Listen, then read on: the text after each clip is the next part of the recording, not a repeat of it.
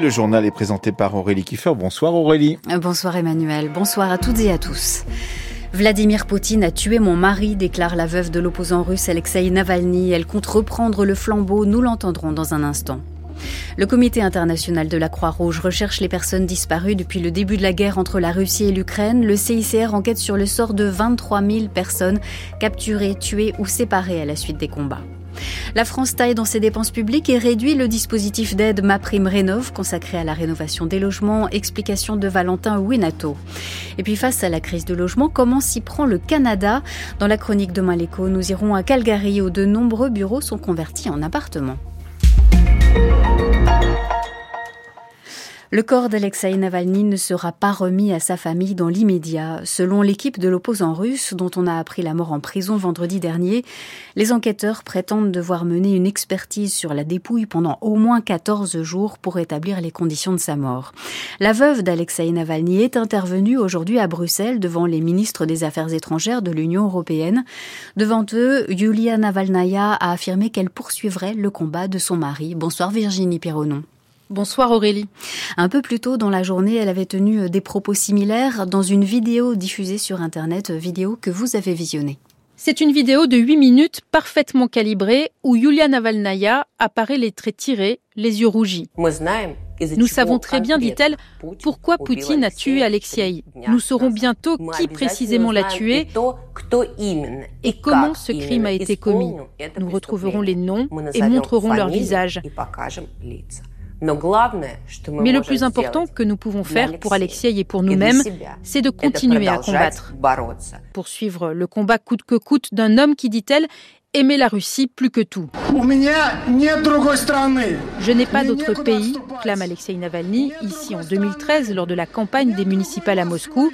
Et c'est en reprenant une fois encore les mots de l'opposant que sa veuve termine son discours. Ce n'est pas honteux de faire peu, ce qui est honteux, c'est de ne rien faire, de sombrer dans la peur.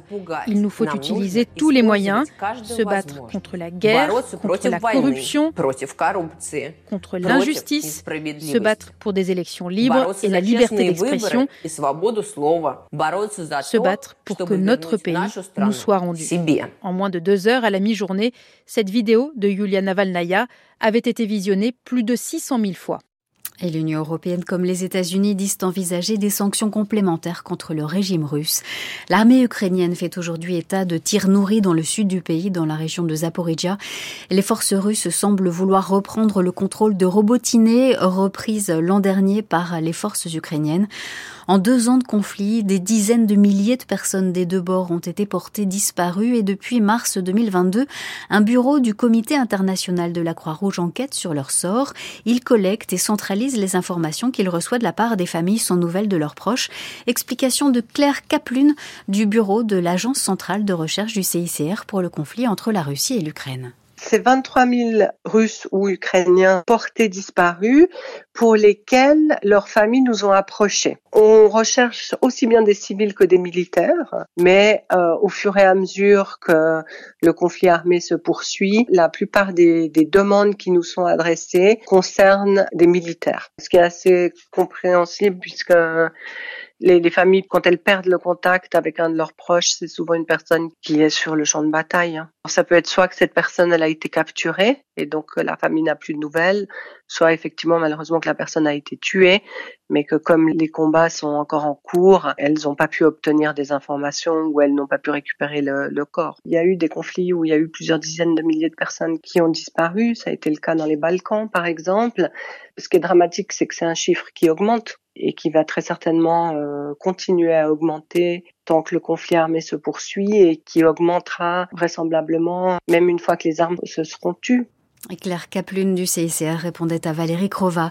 Israël menace de poursuivre son offensive contre le Hamas pendant le ramadan, y compris dans la région de Rafah, dans le sud, où sont massés près d'un million et demi de civils palestiniens.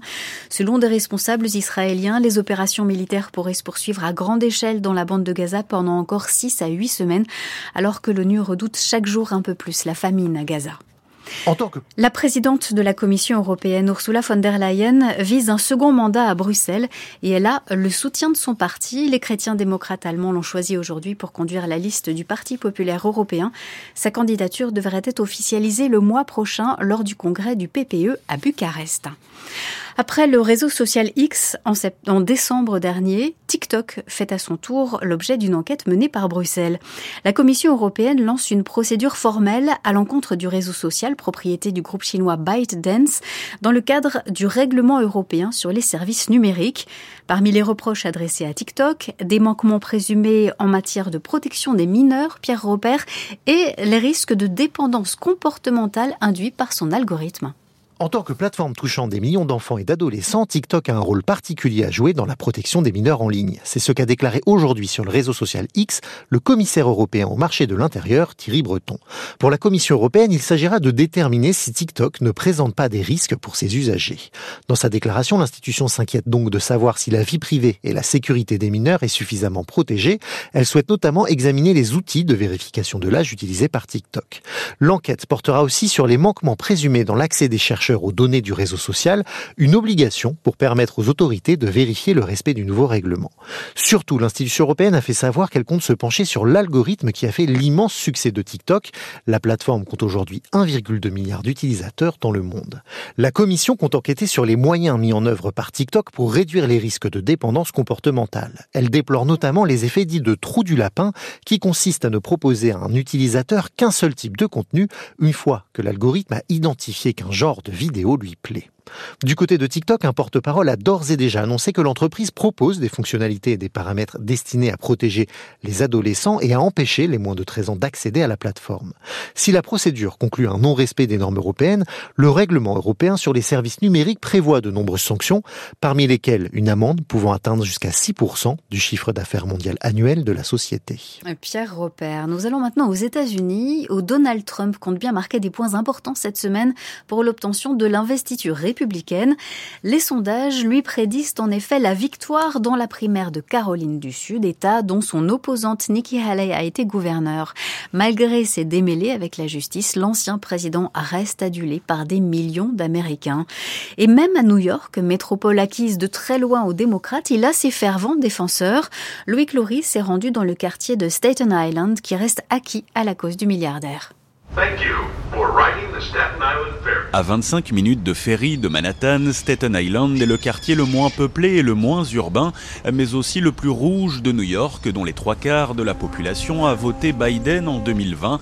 Mais ici, c'est Trump qu'on aime, nous dit Loïs, dont la maison est recouverte de drapeaux Trump 2024. Trump doesn't owe anybody anything. That's why he was elected last time. He did so much good for this country. He needs to come back and he needs to finish. Devant un documentaire consacré à la bataille de Guadalcanal, son mari lui se souvient d'un Donald Trump plus jeune. Le père de Trump possédait les immeubles de l'autre côté de la rue. C'est là qu'on habitait quand on s'est marié et je voyais Donald Trump s'y promener avec son père. Donald était respectueux. Ses politiques fonctionnent, c'est un businessman et ce pays doit être dirigé comme un business. Comme eux, 57% de Staten Island a choisi Trump en 2020 contre moins de 30% dans les autres quartiers de la ville, Richard Flanagan, professeur de sciences politiques. Il faut bien comprendre que la différence de Staten Island est marquée lorsqu'on la compare aux autres quartiers de New York. Mais par bien des aspects, Staten Island ressemble en fait bien plus au reste du pays que la ville de New York elle-même. Cette année encore, Donald Trump, s'il est bien investi, devrait donc l'emporter à Staten Island, îlot conservateur et quartier à part à New York, sorte de petits morceaux de Midwest perdus dans la grande ville. Loïc Laurie à New York pour France Culture. Le Canada traverse une forte crise du logement. Les habitations disponibles se font rares et les prix explosent. Dans l'Ouest canadien, Calgary détient le record d'augmentation des loyers en 2023, plus 14%. Alors comment la ville fait-elle face à cette crise? C'est le sujet de la chronique Demain l'écho, assurée ce lundi par Justine Leblond. Depuis deux ans maintenant, la mairie de Calgary mène un plan de réhabilitation de son centre-ville et transforme les nombreux bureaux vides en logements. Comme plusieurs immeubles voisins, le building Cornerstone est en train d'être transformé en résidence. En avril, les premiers locataires pourront investir ces lieux qui ont longtemps été des bureaux. Cette conversion est menée par Maxime Olchevski, le PDG de deux promoteurs immobiliers à Calgary. On a commencé ce projet en 2022. C'est une conversion d'une tour de bureau de plus de 12 000 mètres carrés. La façade complète a dû être refaite. Nous avons aussi créé des balcons. Ce projet va abriter environ 112 logements de deux ou trois chambres. Jusqu'à 500 personnes vont pouvoir vivre ici. Il a fallu moins de deux ans entre l'acquisition du bâtiment et la livraison pour la location. L'étendue des travaux définit réellement la durée d'un projet. Si l'on compare avec une construction traditionnelle, avec une conversion, on peut gagner un an, peut-être même plus. Disons que ça va 35% plus vite. Quelques rues plus loin, il y a l'un des immeubles convertis par un autre promoteur immobilier, Kent Wells. Ce projet, il l'a terminé en 2019, avant la mise en place du programme d'incitation de la ville. À l'intérieur du bâtiment, plus aucune trace des anciens bureaux, seuls les ascenseurs et le parking du sous-sol ont été gardés. Les logements ressemblent à n'importe quel appartement neuf qu'on peut trouver sur le marché immobilier pour le même tarif. On veut s'assurer que, comme ici, on puisse avoir un long îlot de cuisine. Ensuite, nous voulons aussi qu'il y ait un passage direct de la chambre à la salle de bain pour que ce soit beaucoup plus pratique. Nous voulons que les transformations donnent l'impression d'un bâtiment flambant neuf. En tout, plus de 12 bâtiments de bureaux sont en train d'être transformés en logements à Calgary. À la mairie, on se félicite du plan de réhabilitation du centre-ville lancé il y a deux ans, une époque où Calgary avait atteint un pic avec 34% de ses bureaux vides. Je suis Nathalie Marchut, la directrice du développement stratégique du centre-ville à la mairie de Calgary. Depuis plusieurs années, avec toutes ces grandes tours en verre vide, le centre-ville est plutôt désert, surtout depuis 2014. C'est quand le secteur du pétrole et du gaz a commencé à entrer en récession, alors que notre centre-ville était en grande partie aménagé pour accueillir des bureaux commerciaux de cette industrie. Alors dans un objectif de redynamiser le centre-ville et de répondre à la crise du logement, la mairie donne 75 dollars pour chaque mètre carré d'espace de bureau transformé aux propriétaires immobiliers. On commence à avoir moins de bureaux vacants, ce qui est une bonne nouvelle. Là, on est à 29%. Notre objectif est de supprimer 557 000 mètres carrés de bureaux dans le centre-ville d'ici à 2031. Nous avons un plan établi sur 10 ans. En finançant et en réduisant les délais d'obtention de permis de construire, la ville de Calgary permet aux promoteurs immobiliers de gagner du temps et donc de l'argent, mais convertir des bureaux en logements est aussi intéressant d'un point de vue écologique, explique Dwan Render, architecte à Toronto. Il travaille dans une firme de consultants spécialisée en conversion de bureaux en logements. En convertissant un bâtiment en logement, vous pouvez économiser des millions de kilos de carbone. Pour vous donner une idée, l'industrie du bâtiment est responsable d'environ 36% des émissions mondiales de carbone. Et le béton utilisé dans le bâtiment est responsable de 8% de ces émissions. Se servir du béton déjà coulé et inutilisé pour en faire des appartements, c'est le modèle choisi par la ville de Calgary pour tenter de répondre en partie à la crise du logement. Un modèle dont commencent à s'inspirer les autres grandes villes canadiennes, Toronto, Ottawa, Vancouver ou encore Montréal. La chronique Demain l'écho et l'article de Justine Leblon sont en ligne sur le site de France Culture. En revoyant à la baisse la prévision de croissance du PIB de la France pour 2024, le ministre de l'économie, Bruno Le Maire, a annoncé qu'il fallait réduire les dépenses de l'État. 10 milliards d'économies, qui signifie une baisse des dépenses de fonctionnement dans tous les ministères, mais pas seulement. Par exemple, l'enveloppe allouée à MaPrimeRénov, dispositif d'aide aux travaux de rénovation énergétique, va être amputée d'un milliard d'euros. Alors Valentin Winato, quel sera l'impact de cette décision sur le terrain? Une nouvelle qui sonne d'abord comme un mauvais signal sur le plan des objectifs de transition énergétique et de rénovation des logements dans le pays. Explication de Pierre Maillard, il est président d'Elio qui accompagne sur le terrain des ménages dans leurs travaux de rénovation. le gouvernement avait pour objectif de faire 200 000 rénovations d'ampleur. Euh, donc la réalité, c'est que avec ce budget-là, nous ne pourrons réaliser que 150 à 160 000 euh, rénovations d'ampleur. Euh, donc c'est des rénovations multi-gestes, c'est-à-dire on va changer à la fois des systèmes de chauffage, à la fois réaliser des gestes d'isolation, de changement de ventilation, de changement de menuiserie. C'est une diminution du budget de l'ordre de 20%. Alors au-delà de cette question budget, c'est surtout la complexité des dossiers à monter qui retarde les chantiers de rénovation, selon lui. Il y a différents types d'aides auxquelles chaque ménage a le droit. Et évidemment, vous avez plein de critères en fonction de vos ressources, en fonction de la localité géographique, en, en fonction du type de travaux, du type de maison et de logement que vous avez. Et en plus de ça, une moindre virgule dans votre dossier peut vous faire annuler l'ensemble des aides auxquelles vous avez le droit. Donc c'est très compliqué, vous n'avez pas le droit à l'erreur. Et oui, il nous arrive presque tous les jours euh, de rattraper des ménages qui ont eu euh, cette envie-là de laisser tomber parce qu'ils se disaient qu'ils n'avaient pas les moyens, qu'ils n'avaient pas le droit aux aides, qu'ils étaient euh, évidemment dans la case qu'il fallait pas et qui fait qu'ils n'auront pas les aides. Or, il faut avoir bien ça en tête. N'importe quel ménage en France a le droit à des aides pour réaliser des travaux de rénovation énergétique. Et preuve de cette complexité, tout l'argent alloué à ma prime rénov n'a même pas été utilisé l'an passé. Jean-Christophe répond de la CAPEB, Confédération de l'artisanat et des petites entreprises du bâtiment. Le budget de ma prime n'a pas été consommé puisque l'accès était bien trop complexe et pas assez d'entreprises étaient euh, sur le marché de cette rénovation énergétique. Donc, euh, je dirais que ma prime le problème, c'est pas le budget, c'est son fonctionnement et la capacité qu'on a à l'engager plus pleinement. Alors, des annonces sur la simplification du dispositif Ma prime rénov sont attendues dans les prochaines semaines, notamment par le ministre de la Transition écologique au mois de mars. Et l'enveloppe dédiée à l'aide publique au développement doit elle aussi être rabotée d'un milliard d'euros. Le patron du Rassemblement national, Jordan Bardella, s'est rendu à Menton dans les Alpes-Maritimes pour une visite sur le thème de l'immigration et il s'est montré cet après-midi en compagnie de la nouvelle recrue du RN pour les élections européennes, l'ancien directeur de l'agence européenne Frontex, Fabrice Légéry. Bonsoir Jeanne Serrin. Bonsoir Aurélie. Son arrivée au parti de Marine Le Pen avait été officialisée ce week-end. Fabrice Légéry s'est exprimé pour la première fois depuis ce ralliement cet après-midi donc. Oui, dans un déplacement qui servait surtout de mise en scène de ce coup politique très important que vient de réaliser le Rassemblement national. Très important parce que Fabrice Légéry n'est pas n'importe qui. Ancien directeur de Frontex, vous l'avez dit, il est aussi énarque et il a longtemps travaillé dans les ministères avant d'arriver à la tête de l'Agence européenne de garde frontière. Son profil est donc un atout pour la crédibilité du RN, juge son président Jordan Bardella cet après-midi. Je suis moi très honoré que Fabrice Légéry qui est un grand serviteur de l'État, qui euh, a tenté euh, de remplir sa mission de protéger nos frontières, fasse le choix aujourd'hui du Rassemblement national et de venir apporter sa plus-value et son, son expertise à notre projet. Une expertise que le RN cherche à tout prix à s'attirer dans un processus de normalisation qui est toujours à l'œuvre et que Fabrice Légéry souhaite donc représenter.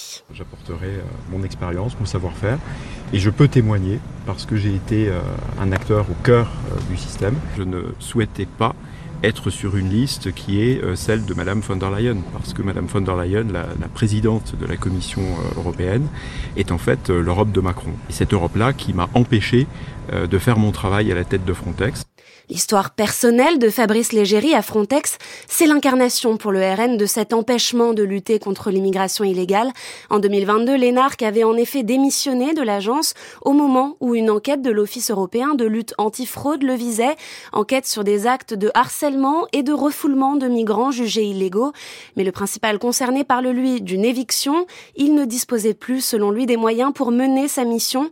L'enquête n'est finalement jamais arrivée jusqu'au bout puisque Fabrice Légéry avait de toute façon annoncé son départ. Jeanne Serrin. C'est la dernière semaine du procès des attentats de Trèbes et de Carcassonne, attentats qui avaient fait quatre morts, dont le lieutenant-colonel Arnaud Beltrame ainsi qu'une quinzaine de blessés le 23 mars 2018. Vous continuez de suivre ce procès, Florence Durme, et c'était aujourd'hui la dernière journée dédiée aux plaidoiries des parties civiles.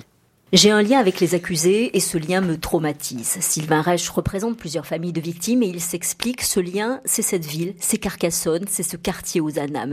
Les parties civiles sont nombreuses, venues de loin, avec leur accent et leur dignité. Poursuit l'avocat, la justice leur devait un procès, mais le terroriste est mort. Qu'attendez-vous de ce procès? Question récurrente dans toutes les affaires de terrorisme, posée aussi par le président de la Cour à chacune des victimes.